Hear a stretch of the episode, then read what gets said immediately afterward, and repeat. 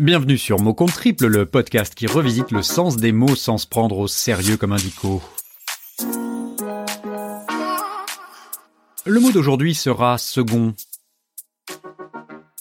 Plusieurs définitions s'y est à ce terme, soit en qualité d'adjectif, soit de nom. Une première d'entre elles nous indique qui vient après une chose de même nature qui suit le premier. Notre esprit cartésien, pour qui la première place reste souvent fétiche, à l'image de l'aîné d'une fratrie, ne peut que s'émouvoir de cette place de deuxième choix. Cette empathie se répand inconsciemment à tous les domaines, mais c'est surtout dans le cyclisme qu'elle fut peut-être la plus probante. Dans les années 60, un peuple entier de Gaulois prit en affection son éternel second. Raymond Poulidor, Poupou, la Pouliche d'or, le Pouli, enfin le Poulidor.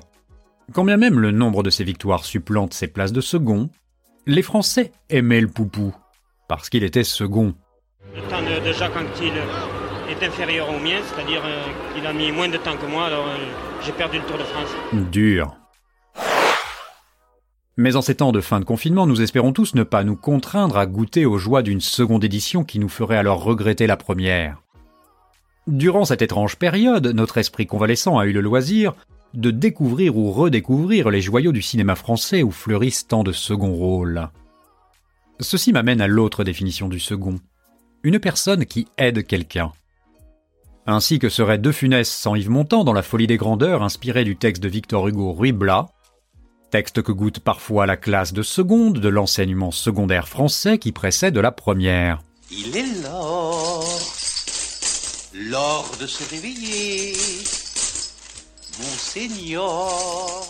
que serait également Cad sans Olivier, Malotru sans Marie-Jeanne ou encore Macron sans Cibette Mais je m'égare. Revenons une seconde à la définition de second.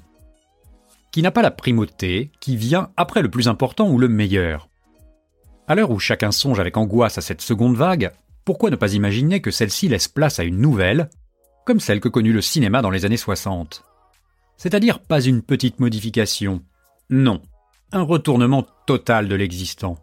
Une autre façon de regarder la scène se dérouler, un phrasé, un découpage, une mise en action offrant une perspective différente, à vous couper le souffle.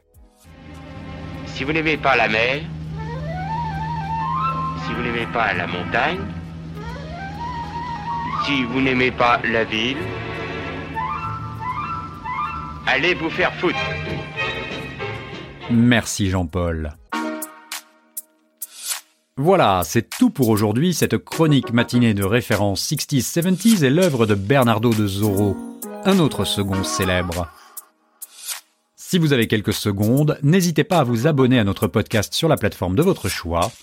Et si vous en avez encore quelques-unes, n'hésitez pas à laisser un avis sur nos chroniques sur iTunes ou Apple Podcast, avec 5 étoiles de préférence. Cela nous est très utile pour rester visible dans les classements.